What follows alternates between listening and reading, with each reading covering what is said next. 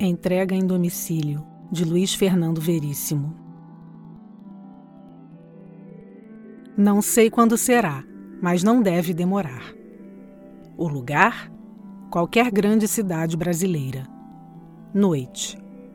É cedo, mas não se vê carros nas ruas nem gente nas calçadas. Só o que se vê são motociclistas. Suas motocicletas têm caixas atrás para carregar os pedidos. São entregadores, motoboys, teleboys. Eles se cruzam nas ruas vazias em disparada. Como os carros não saem mais à noite e os motociclistas não os respeitam mesmo, os faróis semafóricos não funcionam. O amarelo fica piscando a noite inteira e nos cruzamentos a preferência dos entregadores mais corajosos. Há várias batidas e pelo menos um morto por noite mas o número de motociclistas nas ruas não para de crescer. A população não sai mais de casa. Tudo é pedido pelo telefone. Os restaurantes despediram seus garçons e trocaram por motoboys, telegarçons. Se você quiser um jantar fino à luz de velas com vários pratos, sobremesa e vinho, existem serviços de entrega para tudo. Um entrega os pratos finos, outro a sobremesa, outro os vinhos outro a toalha de linho, os talheres e as flores. E já há um de televelas. Como as pessoas não saem à noite e ninguém mais vai jantar na casa de ninguém, há uma cooperativa que se prontifica a mandar os próprios teleboys como convidados a jantares finos. A Telenós.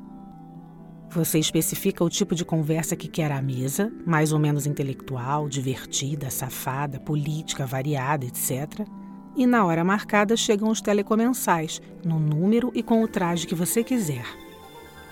Eles comem, conversam, elogiam os anfitriões e vão embora, ou, por um adicional, limpam a cozinha.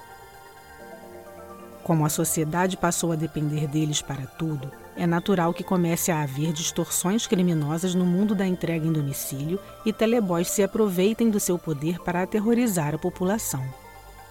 Você abre a porta para o entregador de pizza com a mussarela pequena que pediu e de repente se vê acossado por um bando de dez, cada um com uma caixa de super calabresa que você é obrigado a pagar e ainda dar gorjeta.